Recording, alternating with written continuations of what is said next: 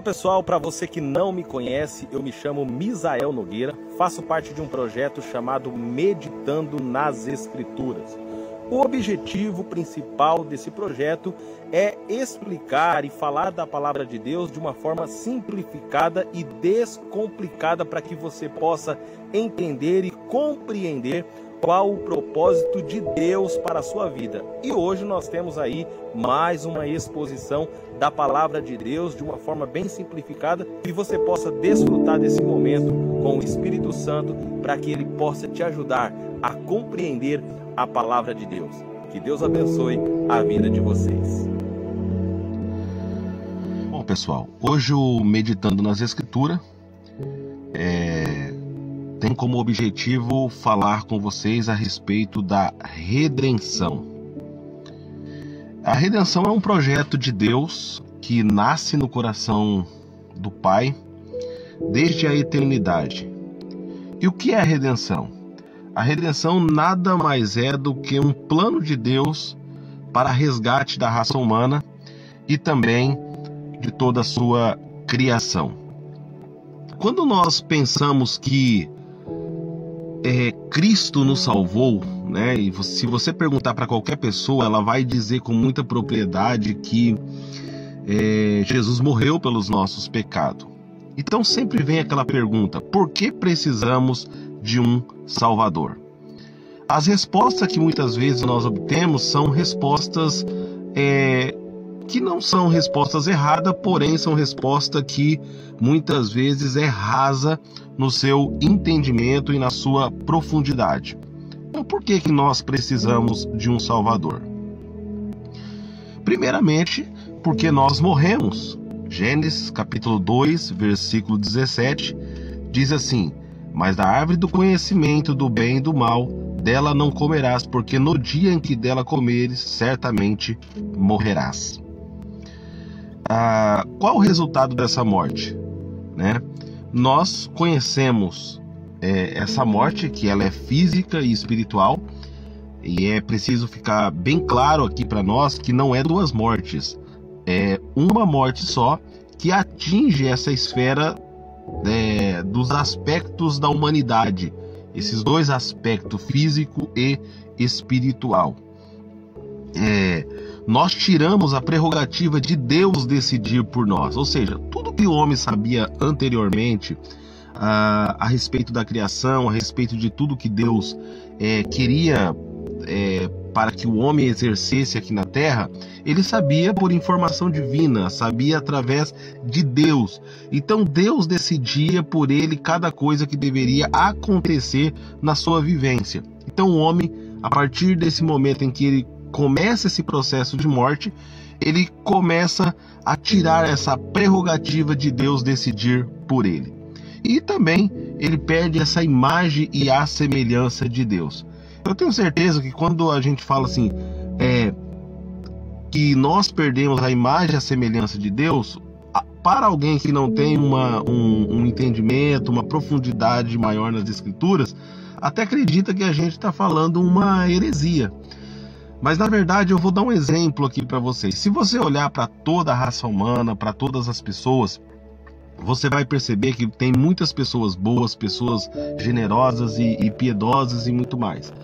Ah, só que você vai olhar algumas pessoas que elas excedem na sua maldade de forma é, é, que deixa a gente muitas vezes chocado quando você ouve um noticiário. E aí a pergunta que eu faço para você: você olhando para essa pessoa, aquilo dali, naquela forma, naquela ação, naquelas atitudes que ela teve, ela é a imagem e a semelhança de Deus? A resposta que eu tenho para você, ela é a imagem de Deus, né, segundo as escrituras, mas é uma imagem que está deformada. Então nós perdemos essa totalidade, essa essência da imagem de Deus. Então, por isso que essa morte que nós sofremos, ela vai afetar essa imagem e semelhança que tínhamos do Pai. Ah, o homem como imagem e semelhança de Deus. Aqui nós colocamos um exemplo para vocês aqui. Por exemplo, o que, que Deus é? Deus é uma comunidade. Em alguns aspectos, em alguns versículos, você vai ver a Bíblia dizendo que o Pai, o Filho e o Espírito Santo são um. Por quê? Porque eles são o mesmo na sua essência. Eles trabalham para o bem comum, então eles têm um espírito de unidade. Então, por isso é que eles é, são denominados como um. Por outro lado, quando Deus vai criar, ele também cria uma outra comunidade. Ele vai criar o homem e mulher. Você vai perceber que o homem e a mulher, eles são de personalidades diferentes, mas eles se complementam nas suas ações. Então, Deus é uma comunidade, então ele vai criar uma outra comunidade, né, que é a, a comunidade humana, né? E Deus também ele tem a família divina. Logo, ele então forma a família humana. É, Deus é uma unidade composta, como eu já disse, é o Pai, o Filho e o Espírito Santo. Então ele vai criar também uma outra unidade composta que é esse ser que ele cria que tem essas duas personalidades, uma diferente da outra, mas que em si eles se complementam nas suas ações. Ah, a partir da, dessa morte, o homem tornou-se autorreferente. Gênesis 3,7 diz: Então foram abertos os olhos de ambos e conheceram que eles estavam nus, e cozeram folhas de figueira e fizeram para si aventais. Ah, o homem se torna autorreferente ele vai entrar num estado de guerra, né? Ele se protege um do outro. A gente vai perceber aí a quebra da unidade humana. É, quando nós falamos que nós éramos a imagem e a semelhança de Deus, ah, significa que quando Deus olhava para a terra, ele se via em nós. Então, a partir do momento que o homem se torna autorreferente, Deus não pode se ver mais em nós, porque a humanidade, ela agora está dividida, ela não trabalha para o bem comum, mas ela trabalha sobre os seus próprios conceitos. Né? Cada um tem o seu conceito de verdade. Então, por que que nós precisamos de um Salvador? Nós precisamos de um Salvador porque precisamos recuperar a imagem e a semelhança de Deus. Segundo, nós perdemos a nossa identidade pessoal. Apocalipse capítulo 2, versículo 17, fala algo muito interessante. Quem tem ouvidos, ouça o que o Espírito diz às igrejas. Ao que vencer, darei eu a comer do maná escondido, e dar-lhe-ei uma pedra branca, e na pedra um novo, um novo nome escrito, o qual ninguém conhece senão aquele que o recebe. Por que, que esse nome é importante? Porque ele não é apenas um nome.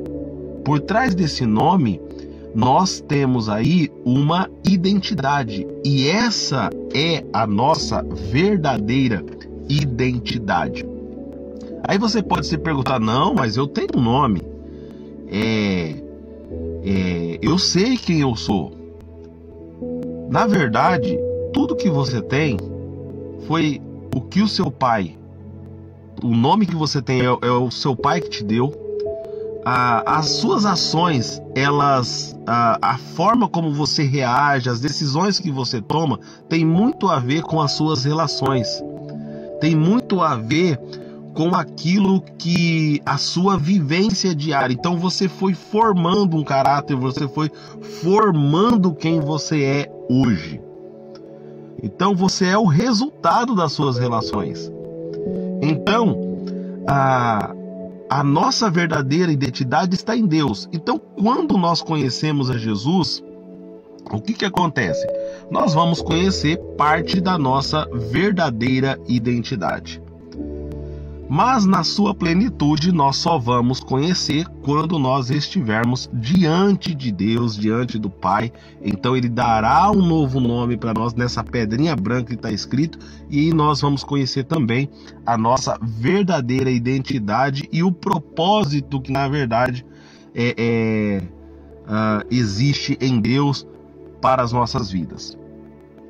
Então nós precisamos de um Salvador, porque precisamos recuperar essa verdadeira identidade. Uh, uma terceira perda aí que a humanidade sofre, né, é a perda do corpo.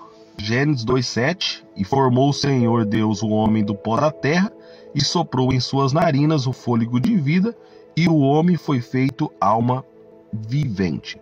Então, quais são as consequências do homem ter perdido o corpo? Então, o nosso corpo passa, é, é, deixa de viver em função do espírito para viver em função da nossa queda. Uma outra questão bastante interessante que eu acredito que você já tenha ouvido, por exemplo, na questão da homoafetividade, muitas vezes eu não sei se você já ouviu a frase: eu nasci num corpo errado.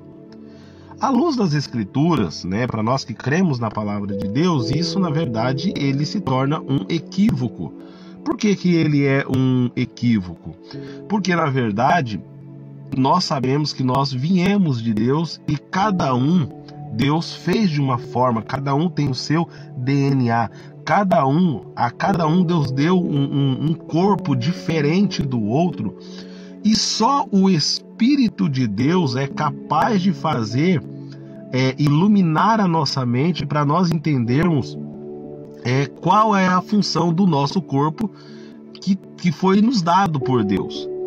Então, é só o Espírito que vai saber é, usar de fato o corpo que temos. Então, o nosso corpo passa, após a queda, expressar a nossa rebelião.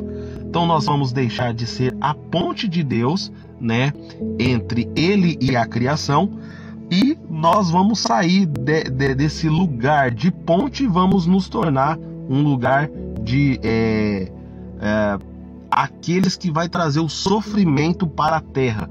Porque olha o que, que diz Gênesis capítulo 3, verso 19: No suor do teu rosto comerás o teu pão, até que te torne a terra, porque dela fostes tomado. Porquanto és pó, e em pó, tor, é, em pó te tornarás. Então percebe aí que nós trouxemos o sofrimento ao planeta, à Terra, ao lugar de onde nós habitamos. Eu não sei se você já tem ouvido algumas vezes algumas pessoas sempre quando fala de sofrimento, elas sempre querer atribuir isso a Deus. É, aonde está Deus? Só que isso mostra claramente que as pessoas estão tão distantes de Deus que não conhecem a sua própria existência. E dentro da história da nossa existência, nós vamos perceber que todo o sofrimento que existe na terra que, que nós conhecemos hoje, as aflições, na verdade é uma consequência da nossa queda, do, do o pecado que cometemos diante de Deus. Então precisamos de um Salvador para recuperar o corpo, pois só o Espírito sabe de fato usar o corpo que temos para a glória de Deus. Em quarto lugar, nós perdemos o planeta, né? E a Adão disse: Porquanto destes ouvido a voz da tua mulher e comeste da árvore que te ordenei, é dizendo: Não comerás dela, maldita é a terra por causa de ti. Com dor comerás dela todos os dias da tua vida. É aquilo que nós falamos. Nós começamos agora a trazer o sofrimento para nós e para todo o planeta. Ah, quando Deus ele cria todas as coisas, lembra que Deus vai pegar e vai fazer um jardim, né? Na parte do Oriente ali do, do, do planeta, né? Ele cria um jardim e coloca o homem para viver ali dentro. O homem estar ali dentro do jardim não é por acaso. Na verdade, Deus estava querendo ali mostrar para ele que o jardim era um modelo de desenvolvimento. Qual era o objetivo? O homem se multiplicar sobre a terra, cuidar desse jardim e ampliar esse jardim por todo o planeta Terra. Então, ah, o jardim é um modelo de desenvolvimento? Primeiro, porque ele baseia-se na harmonia e sinergia. Né? Você vai ver diferentes espécies de plantas é, é, e o que é bonito é isso. Você olha para um jardim, você vê a harmonia, a sinergia, as diferentes espécies, né? Ah, é, dentro desse jardim e que torna isso algo cada vez mais belo. Uma outra característica do jardim é que ele é solidário. Então, quando a chuva cai, ela não cai apenas para uma planta, ela cai para todas as plantas. Todas as plantas que estão ali, elas sobrevivem dos mesmos nutrientes que estão na terra. Então, a chuva que cai, a chuva cai para todos. Então, o jardim tem essa característica de ser solidário. E em terceiro lugar, você tem aí também que o jardim ele é sacrificial. Ele passa por um processo de poda.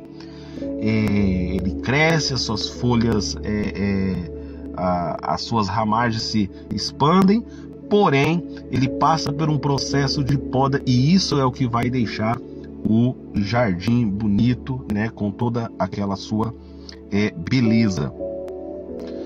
Em quinto lugar, nós perdemos o fruto do nosso trabalho. Lucas capítulo 4, versos 6 ao 7, fala algo muito interessante. E disse-lhe o diabo: Dar-te-ei a ti todo este poder e a sua glória, porque a mim me foi entregue, e eu dou a quem eu quero. Portanto, se tu me adorares, tudo será teu. Vamos lá. Primeira coisa que a gente percebe aqui que o diabo fala algo aqui muito curioso, muito curioso mesmo, é a que o resultado né, da, da nossa queda é fez com que nós perdêssemos o fruto do nosso trabalho. Então, o diabo está dizendo aqui para Jesus que é que ele ficou com o resultado do trabalho do homem.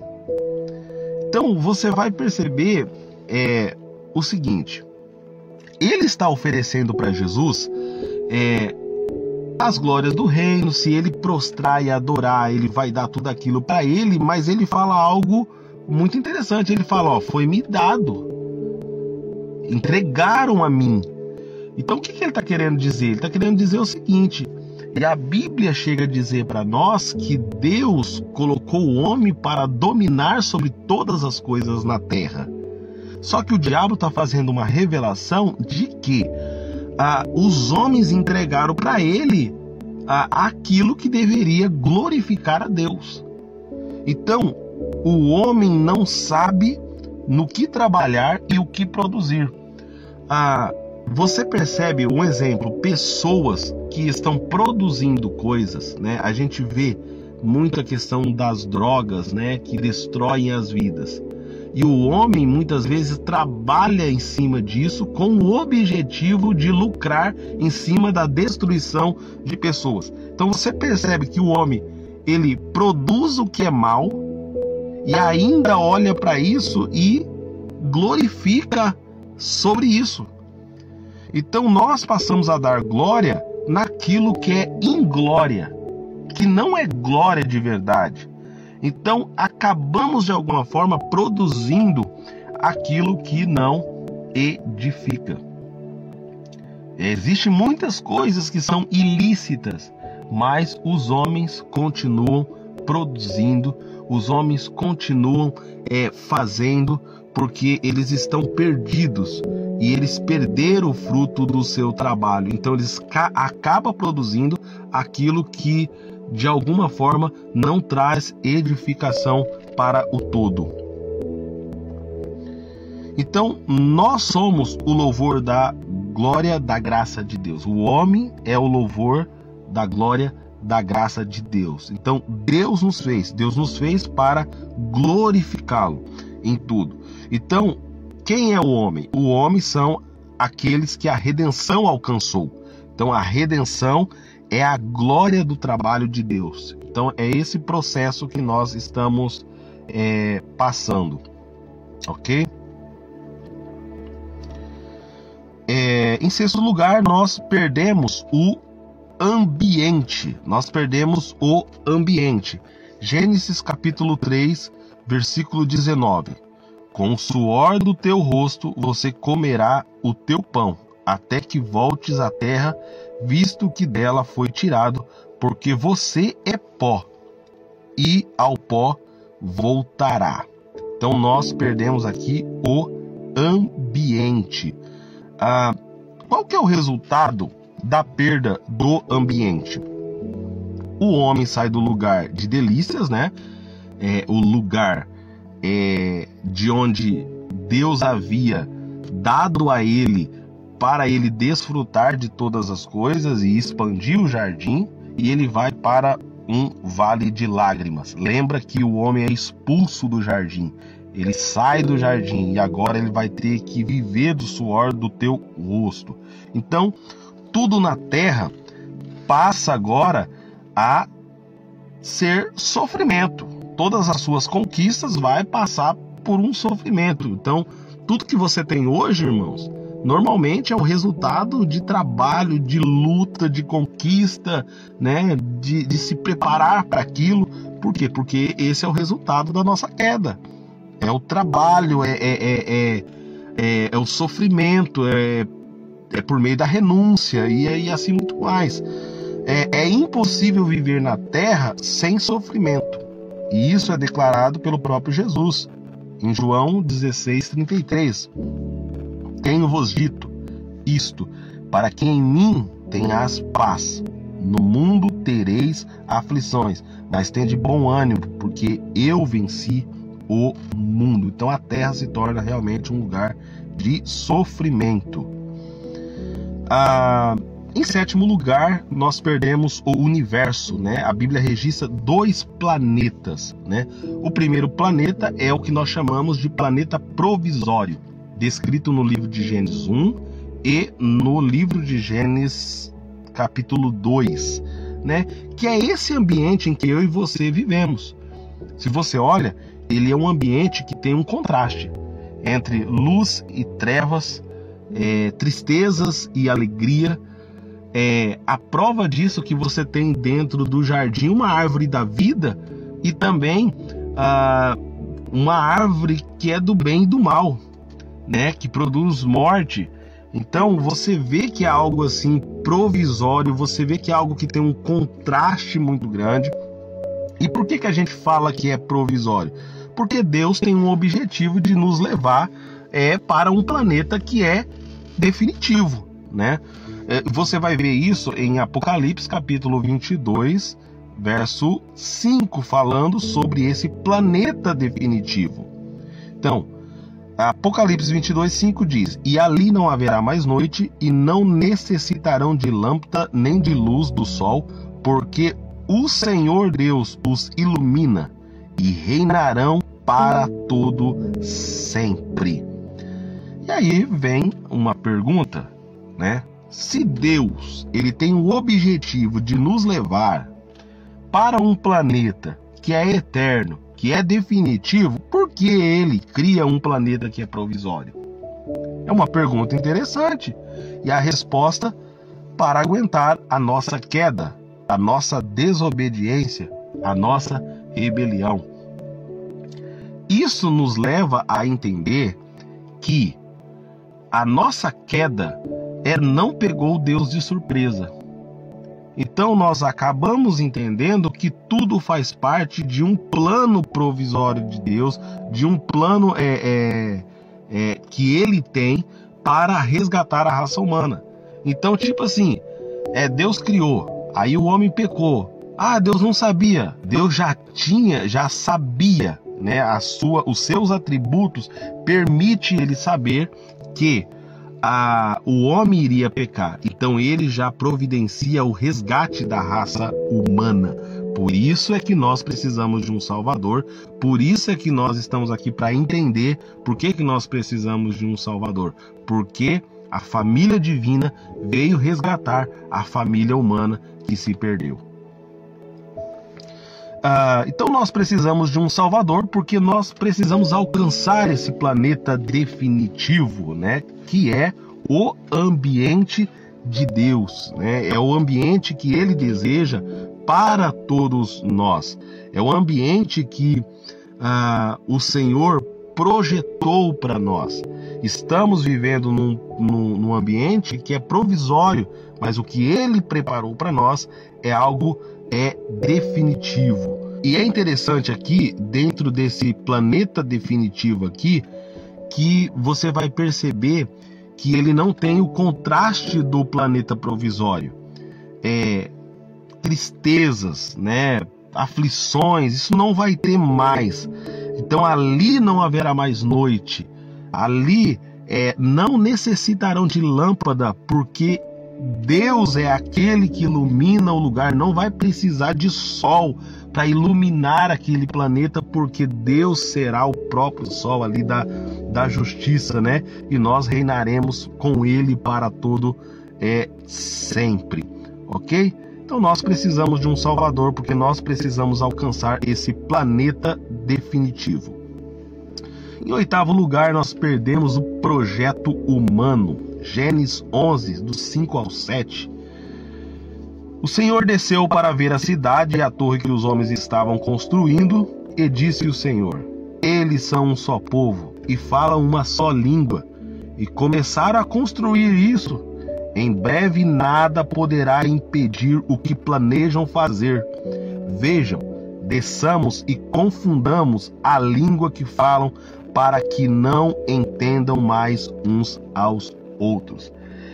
Esse episódio ele está falando sobre aquele momento em que os homens estavam construindo aquela grande torre, conhecido como a Torre de Babel.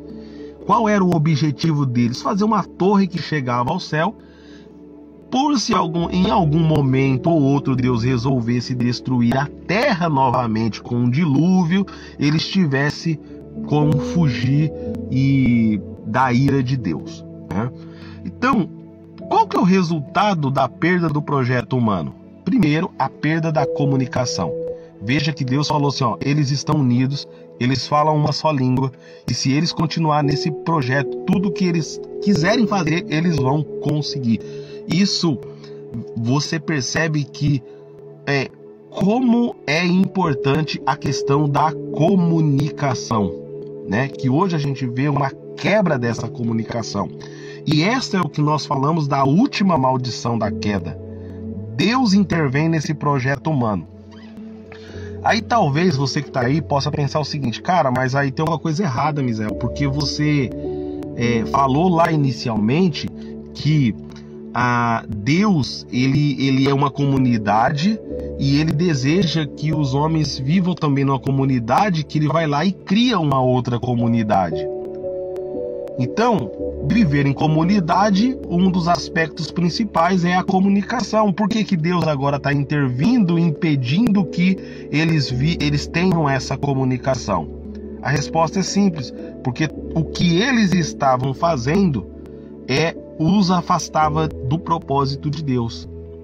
E qual é o propósito de Deus? A redenção. Deus só tem um propósito que é redenção, redimir o homem e redimir toda a criação. Veja que o propósito deles é criar uma torre para fugir de uma possível é, ira de Deus, né? de uma intervenção de Deus. Então Deus intervém porque o projeto dele estava é, é, ameaçado ali, né? Ah, não sei se a gente poderia usar talvez essa expressão. Então, toda vez que o propósito de Deus estiver correndo um risco, Deus irá intervir.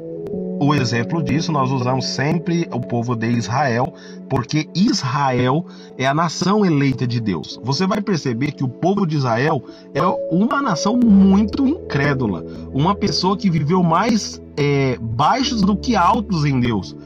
Ah, mas mesmo assim você vai ver Deus de alguma forma protegendo esse povo e cuidando desse povo. Por quê? Porque era da linhagem desse povo que viria, que viria o Messias que ele viria ao mundo para o resgate da raça humana. Então Deus, de alguma forma, é, protege muitas vezes, não porque o povo é bom, não porque o povo se submete a Deus, jamais. O povo às vezes andou muito mais longe de Deus do que perto.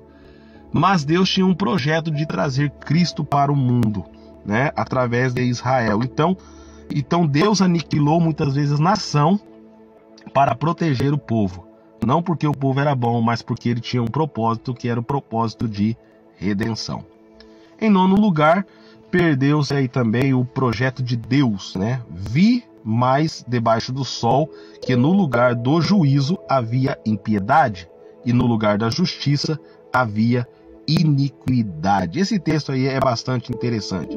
É que o Eclesiastes está olhando, né, debaixo do sol, e ele olhou o seguinte: no lugar do juízo, que tinha que ter juízo dentro daquilo que Deus havia criado, mas ele viu impiedade diante dos homens.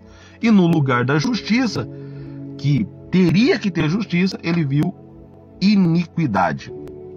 Então, ah, no lugar do juízo aí, ele tinha que ter visto o bem comum para com todos aí, né? Então todos deveriam ter acesso à saúde, o bem-estar, a segurança, a educação. Estamos falando de tudo aquilo que a gente pode ter nesse mundo, que, que todos deveriam, das suas necessidades especiais, deveriam ter, né?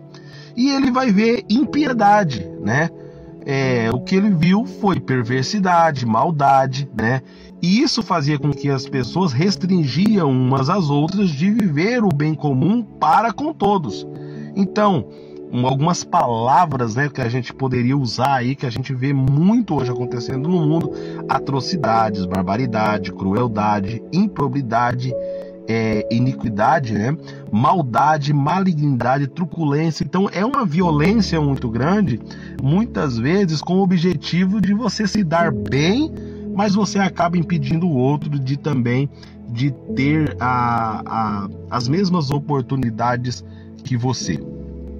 E uma análise que a gente faz desse versículo aí, né? Que é justiça. Justiça deveria ter, é, que ele deveria ter visto aí, né? É o bem comum entre todos, né? É, onde impera a comunhão entre as relações e não há opressão, né? Você vai ver Jó falando isso. Fora de nosso alcance está o Todo-Poderoso, exaltado em poder, mas em sua justiça e retidão não oprime ninguém. E o que você vê muitas vezes dentro da nossa sociedade, do ambiente que vivemos, às vezes é um ambiente de muita opressão e iniquidade. Né? O Eclesiastes viu que as relações tinham sido corrompidas, que não apenas o bem comum para com todos, aquilo que todos deveriam ter acesso, né, na, para a sua sobrevivência, estava em crise, mas também o bem comum entre todos. Isso significa o seguinte, que no lugar da amizade havia o ódio, o rancor, e as pessoas viviam cada, um, cada vez mais longe uma das outras. É, é, tem pessoas que, por exemplo, ela, evi, é, ela evita viver dentro de um ambiente de, de coletividade, de amizades, de pessoas, pelo simples fato delas acharem que essas pessoas vão querer se aproveitar da sua riqueza. Então, como eu não quero dividir a minha riqueza, que é o bem comum para com todos, eu vou evitar a relação para com os outros para que eu é, apenas eu desfrute daquilo. Então eu evito ter um relacionamento.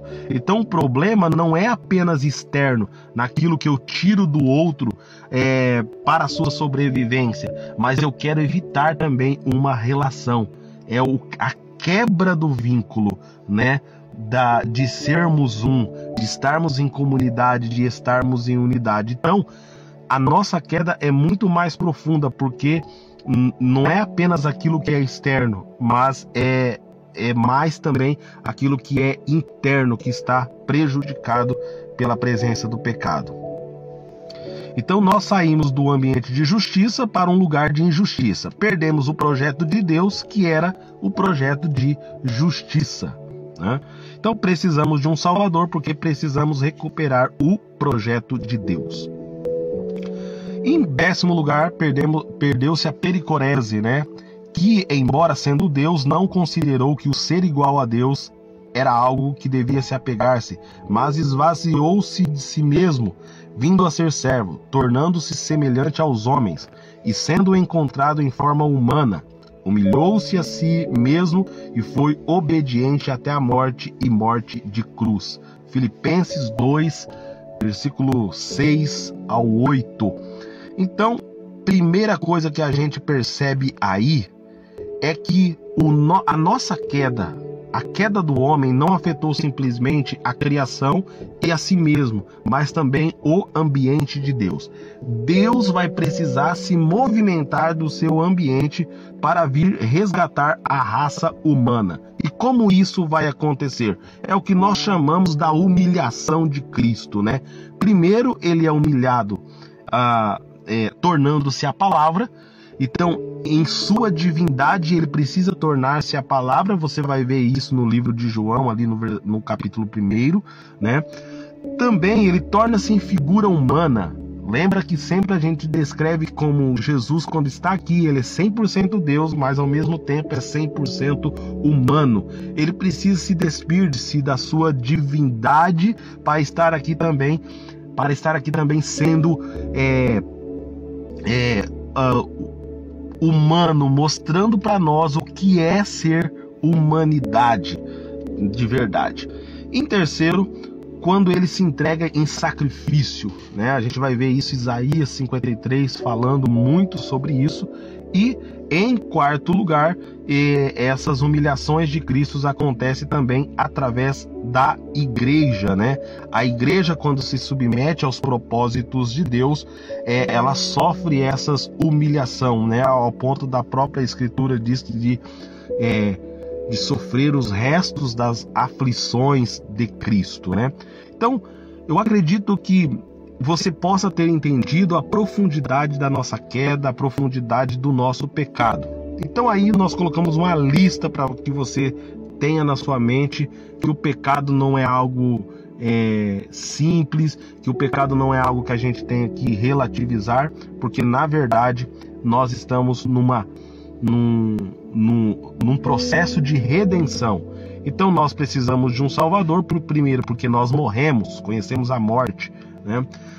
É, perdemos a identidade pessoal, perdemos o corpo, perdemos o planeta, perdemos o fruto do nosso trabalho, perdemos o ambiente, perdemos também o universo, perdemos o projeto humano e perdemos o projeto de Deus. Né? E também perdeu-se a pericorese, que é o ambiente de Deus, que também ele foi afetado. E por isso nós precisamos então dar uma certa importância para aquilo que Cristo fez é, por nós, algo que a gente não conseguia de alguma forma é, resolver por nós próprios, ok? Que Deus possa aí abençoar grandemente a vida de vocês. Espero que essa breve exposição da palavra de Deus a respeito da profundidade da redenção possa ter esclarecido para você algumas dúvidas com relação a esse assunto. Que Deus abençoe a vida de vocês grandemente e que nós possamos nos encontrar mais vezes aqui para meditar nas Escrituras.